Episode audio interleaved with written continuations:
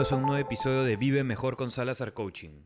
Hola a todos, ¿qué tal? ¿Cómo están? Bienvenidos una vez más a Vive Mejor con Salazar Coaching, una nueva temporada después de un tiempo ahí, alguito desaparecidos.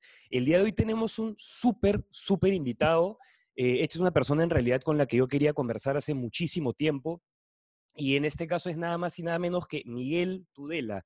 Miguel Tudela, para aquellos que, se encuentran fuera de, Perú, eh, para aquellos oyentes que están fuera de Perú y no lo conocen, él es un deportista profesional, es surfer profesional y dicho sea paso es un deportista olímpico y esa es una sobre todo de las principales experiencias que quería que, comparta él el día de hoy con nosotros. ¿Cómo estás Miguel? Eh, ¿Qué tal todo hermano? Un gustazo realmente estar acá contigo. Chévere Renato, no, el gusto es mío, mil gracias por, la invitación y nada, súper contento de, estar acá, conversar un poco, contarles un poco de mi vida, de mi experiencia, de mi forma de, entrenar, trabajar, etcétera, ¿no? Buenísimo, buenísimo. Mira, eh, y es una pregunta que, que, siempre, siempre he querido hacerte.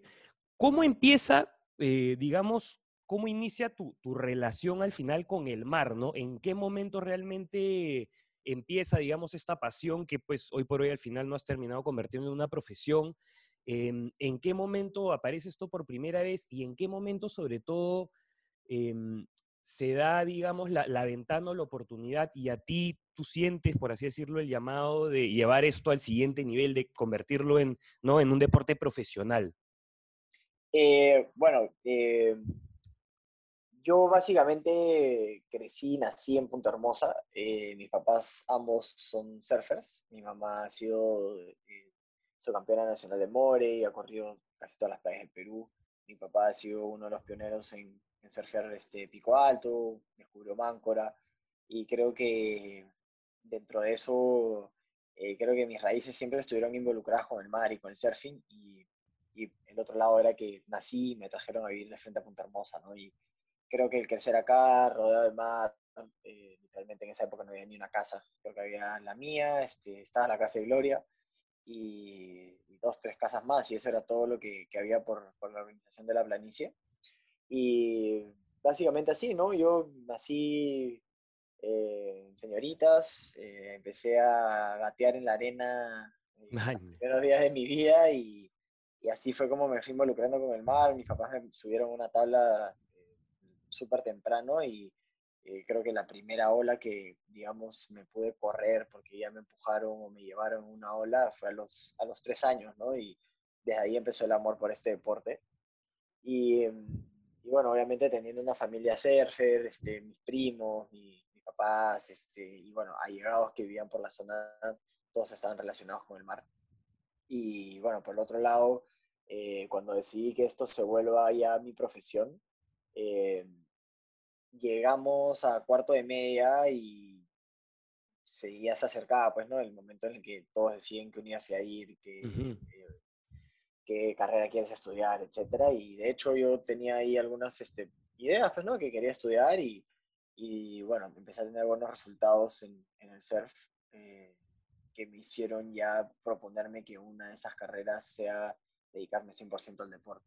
Y de hecho, eh, en cuarto y media empezamos a, analizar este tema y junto a mi papá, en esa época mis entrenadores o los papás de otros amigos que también están en la misma situación conversaron y tuvimos este, eh, algunas eh, conversaciones también con mis sponsors de esa época y, y creo que mis papás siempre me apoyaron en la decisión que tomé, que fue dedicarme a este deporte y, y bueno, tuve gente alrededor que también me ayudó, sumó y, se preocupó por mí para, para que sea la decisión correcta, ¿no? Y hasta el día de hoy estoy, casi, estoy 100% seguro de que lo es.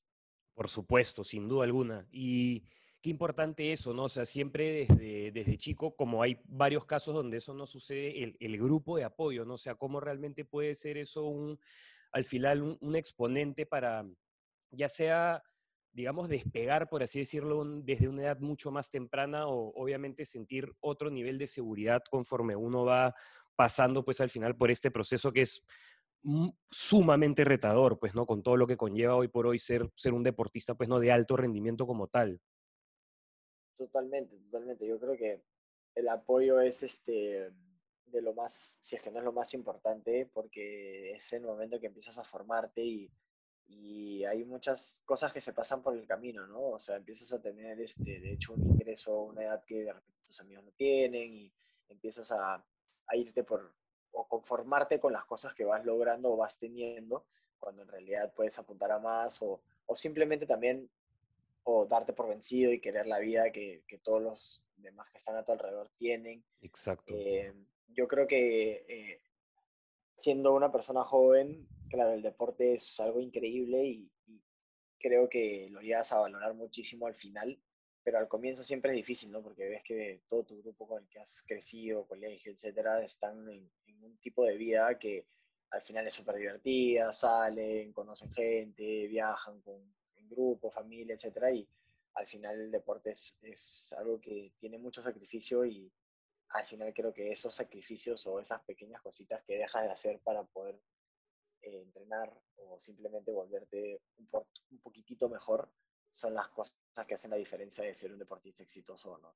Exacto, exacto. Y qué, qué, importante eso que mencionas porque sí, yo lo que, lo que suelo percibir es que el, el, ser un deportista profesional de cierta manera no te obliga a madurar a un ritmo mucho más rápido y desde una edad mucho más temprana, como tú dices, ¿no? Quizás del, del resto de, de amigos ¿no? Eh, contemporáneos con, con, uno mismo, que suelen tener el mismo rango de edad, que viven otro tipo al final, pues, ¿no? De estilo de vida por, por, la propia, por cómo suele ser, pues, ¿no? Al final el camino, entre comillas, por así decirlo, normal del ciclo de vida de una persona, ¿no? Y qué tan diferente es esto de una persona que se dedica al deporte. Sí, totalmente, totalmente. O sea, el, eh, la madurez que ganas y las cosas que aprendes eh, con el deporte son, digamos que es, es, una universidad privilegiada que no todos la tienen y al final depende mucho de la persona si la sabe aprovechar porque es bastante exigente, ¿no? especialmente a esa edad temprana. Y, y creo que de hecho te hace madurar los viajes, conoces culturas, este, diferente tipo de gente, eh, ves un poco el mundo desde afuera que al final eh, son cosas que de repente no, tu grupo, tu, digamos, tu grupo social, tus amigos, tu familia, de uh -huh. repente no, no, han visto o no, o no ven a diario, entonces no es algo común y de hecho a mí me, me ayudó muchísimo a, a, formarme como persona, y estar rodeado de diferentes, este, digamos, eh, momentos y, y, creencias distintas a las que uno cree que, que están en tu círculo cerrado, ¿no? Totalmente, totalmente. Y mm, ahora entrando un poco, que de hecho es también una de las cosas que, que, quería conversar contigo, acerca de la preparación física, ¿no? Como tú, como tú mencionaste, del, tema de, del volumen de entrenamiento, ¿no? Sobre todo en cuanto a la cantidad de sesiones de entrenamiento que, que se requieren hoy por hoy. Eh, el surf ha evolucionado, pues, no como varias otras disciplinas deportivas, muchísimo en los últimos años, según lo que tengo entendido, sobre todo también en ese aspecto, ¿no? En la preparación del, del deportista, del atleta. Eh, y me comentaste, ¿no? También, de hecho, que eh, ahora, por ejemplo, más tarde hay, días que vas a entrenar. Entiendo que ya no entrenar específicamente algo relacionado quizás con, con, digamos, algo específico en el mar, algo, digamos, propio del surf, sino algo compensatorio, complementario.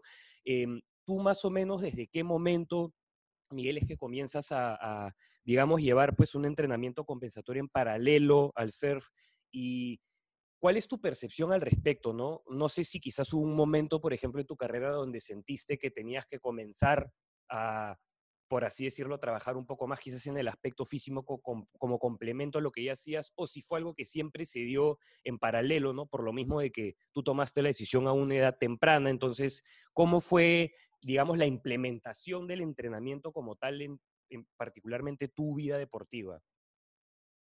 Eh, sí, eh, yo creo que eh, hace, no sé, unos 10 o 15 años atrás, eh, el deportista era netamente talento, Exacto. pero creo que, que, hoy en día el deportista, digamos, el, el, número uno del mundo ya no es solamente talento, ¿no? Es uh -huh. bastante la preparación física, mental y, y obviamente la alimentación.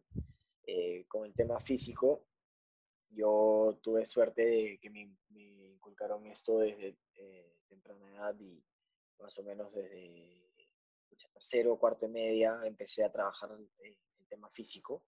eh, definitivamente, obviamente fue cambiando, ¿no? Este, esta, preparación física de la evolución del tiempo, los años y, y, todo, ¿no? Pero tuve muy buenos entrenadores eh, que al final creo que, que la preparación física posiblemente sea, si es que no es lo más importante, lo segundo más importante en, en, el éxito de un deportista. Y, y qué importante porque, claro, uno, uno muchas veces lo asocia únicamente al desempeño, pero también tiene un factor muy importante sobre la prevención de lesión, ¿no? Em, de proteger literalmente, pues, ¿no? Al final a, la persona. Em, tú también mencionaste algo, Miguel, que me pareció muy, muy importante, que al final, pues, sabemos hoy por hoy que es una herramienta poderosísima y que cada vez creo se, se reconoce más como tal, pero igual no es el 100% aún del universo de deportistas que le dan la importancia necesaria, que es la nutrición.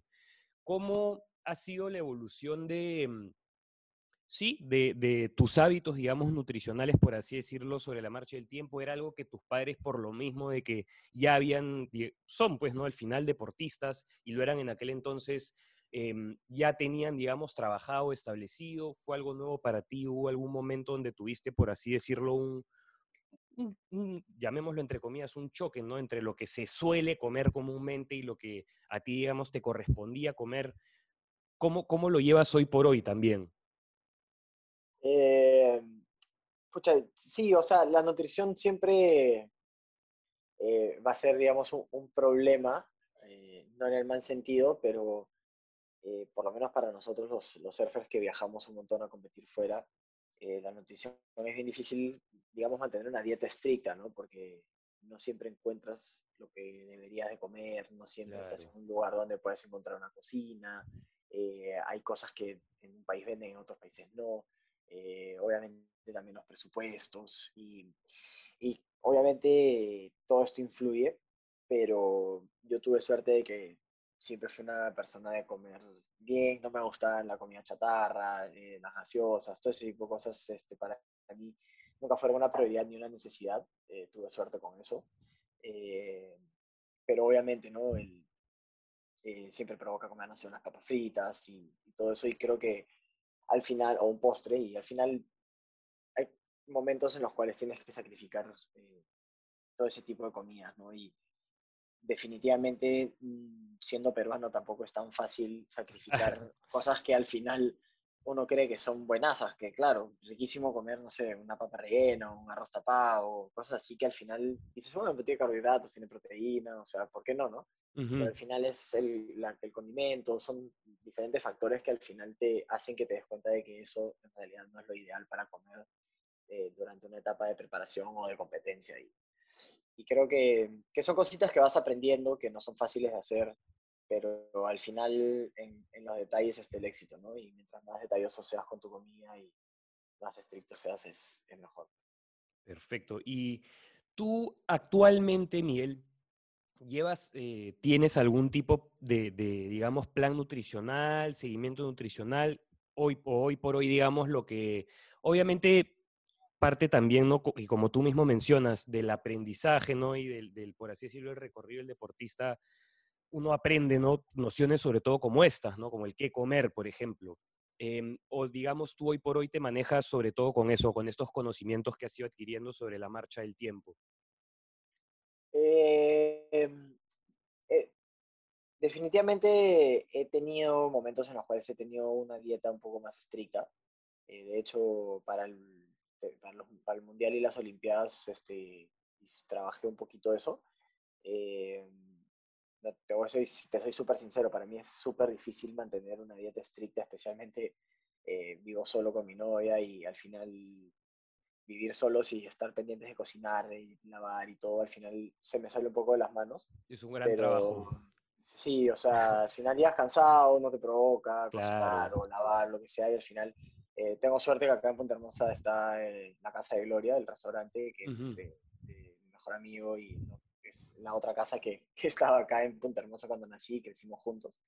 Eh, literalmente me dio seis días de, de diferencia con, con, su hijo y somos, o sea, hemos crecido juntos, ¿no? Y tengo suerte que se coma rico, se coma bien, se coma como en casa y tengo suerte que que podemos preparar algunos platos que, que se asientan bastante con, con, una preparación física. Entonces, este, tengo la suerte de tener esta, esta, esta opción acá, pero no soy tan detalloso como realmente debería o me gustaría hacer para una preparación física y, y ¿cómo se va? Y competencia, ¿no? Quería, mira, hacerte una pregunta quizás un poco, quizás te puede parecer un poco curiosa, pero yo sin, sin, sin ser surfer, sin, sin haber tenido en realidad mucho, a ver, me encanta el mar, disfruto mucho estar en la playa, pero toda la vida le he tenido muchísimo respeto, ¿no? Eh, muchísimo respeto, no, no, necesariamente pues diciendo que, que, es específicamente miedo, pero le tengo mucho respeto en el sentido de que reconozco que al final pues es otra superficie, ¿no? Eso específicamente creo que hace el surf y todos los deportes en general, eh, los deportes acuáticos, digamos, muy diferentes al resto, precisamente por eso, porque como precisamente la competencia, el desempeño, el desarrollo del deporte en sí es en una superficie diferente, y es una superficie al final sobre la cual realmente no tenemos cómo predecir, por así decirlo, ni el comportamiento, ni muchas veces el resultado, puede llevar al final pues a, digamos, distintos resultados o acontecimientos que escapan inclusive de las manos de uno mismo. La pregunta que yo te quería hacer precisamente, Miguel, es, ¿cuál es, digamos, a nivel personal, la memoria más más, por así decirlo, marcado, el aprendizaje más grande que se te haya quedado, o quizás el momento eh, en el que mayor respeto o miedo puedas haber sentido precisamente en el mar? Eh, bueno, sí, como tú dices, ¿no? Eh, el mar es una superficie irregular, nunca es igual, siempre es cambiante, es bastante impredecible, pero en el tema competitivo hemos hemos podido descifrar este, eh, ¿cómo decirlo?, de constancias en el mar que al final te marca un parámetro, ¿no? Y, por ese lado puedes de alguna manera eh, predecir, no sé si es la palabra, pero como que saber cuándo más o menos va a entrar la ola y en dónde entra y la cantidad de olas que entran, porque es una constante.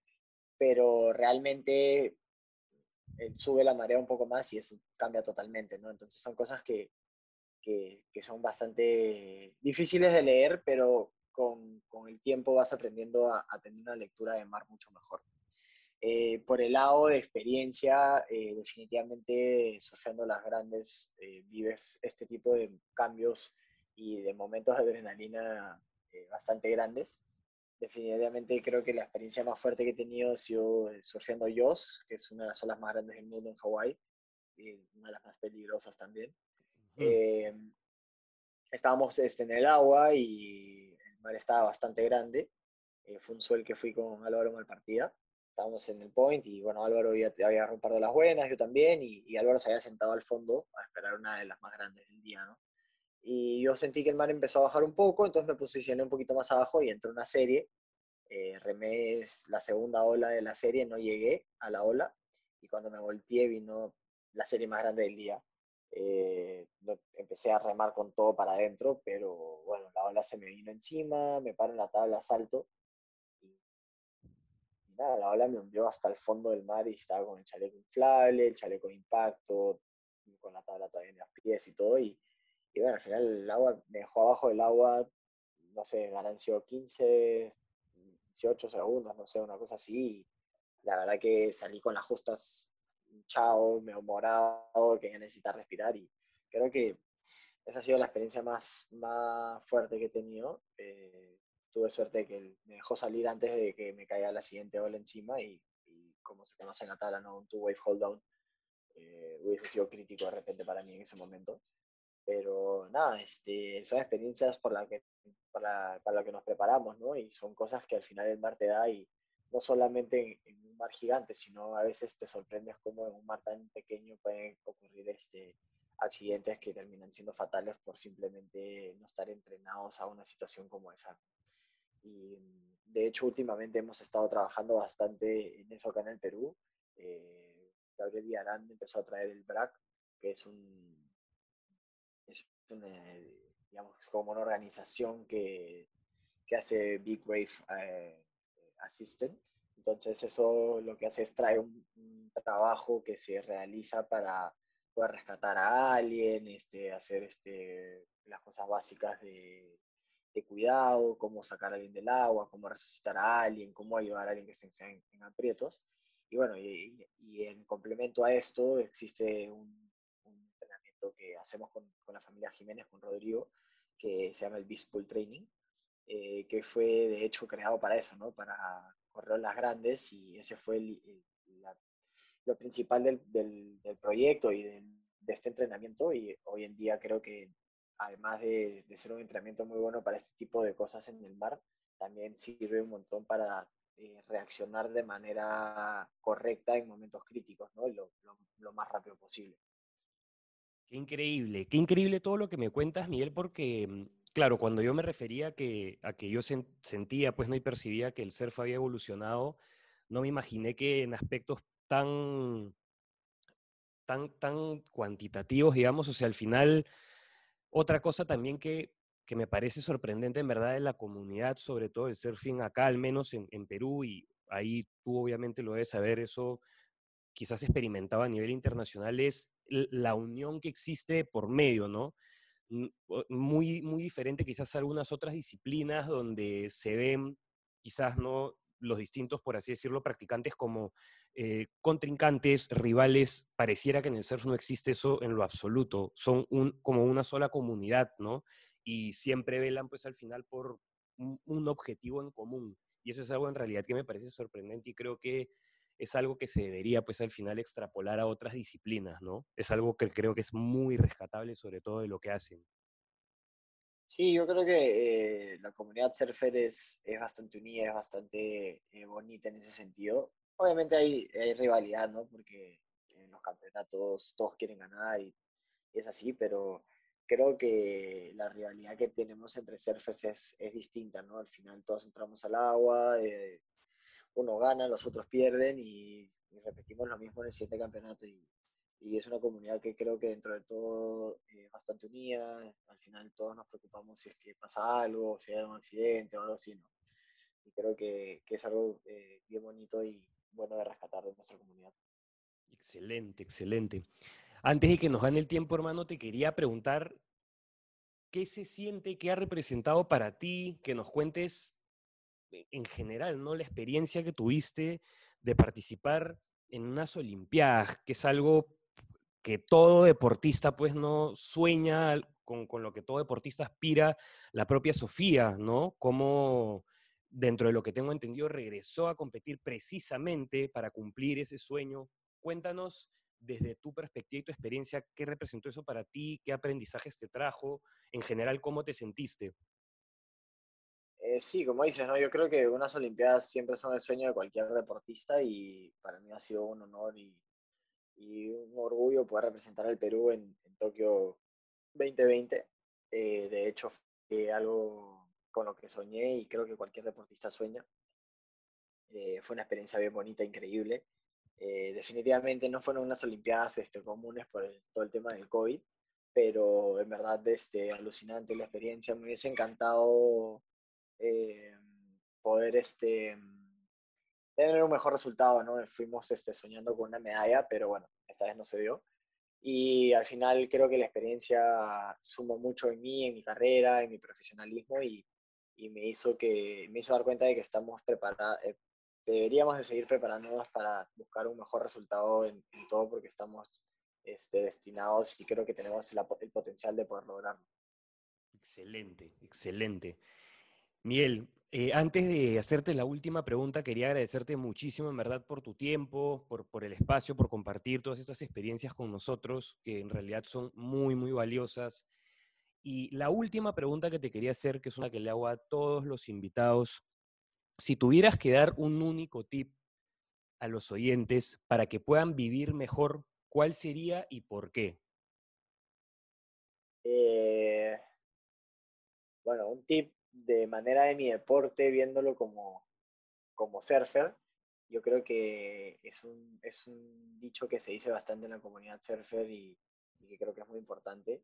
Eh, es que el mejor surfer no es el que tiene más talento, sino el que más se divierte en el agua. Entonces, eh, yo creo que, que cada nivel de, de surfer, así seas un principiante o un este, amateur o un profesional o, un fuera de serie, al final el hecho de surfear una ola y, sentir esa emoción, eh, les aseguro que posiblemente no he vuelto a sentir una emoción tan increíble como después de haber completado la primera ola de mi vida. Creo que al final ser principiante eh, tiene su, su, ¿cómo se llama? Su parte súper emocionante, que es que este deporte al final no necesitas meterte un aéreo gigante o meterte un tubo gigante para realmente disfrutarlo, sino simplemente surcar la hora. Creo que eh, cambia muchas mentes y, te da una emoción y una adrenalina que, creo que no te da probablemente ningún otro deporte. Quedó excelente, hermano. Miguel, una vez más, te agradezco muchísimo por todo. Em, nada, algún, bueno, por supuesto, eh, de las redes sociales te encuentran en mí. ¿Cuál es tu Instagram, sobre todo, Miguel? Para aquellos que, oyentes que están fuera de Perú, que quizás no, no, no estaban al tanto ¿no? De, tu participación a nivel deportivo, ¿a dónde los podemos derivar? Eh, buenazo, sí, me pueden seguir en arroba Miguel Tudela CH. Ahí este, van a seguir mi, mi carrera, mi vida, mi familia. Eh, básicamente posteo todo Así que todos los que quieran saber un poco de mí y, bueno, cualquier cosa, hay un DM en Instagram y feliz de poder responderles si, tienen alguna duda, algún otro tipo, lo que sea. Siempre que, que tengo un tiempito me, me escapo ahí por, por, las redes para responder este, algunas preguntitas. Excelente, mi hermano. Una vez más, mil gracias por todo. Aquí lo tuvieron gente Miguel Tudela. Un abrazo, hasta la próxima. Un abrazo.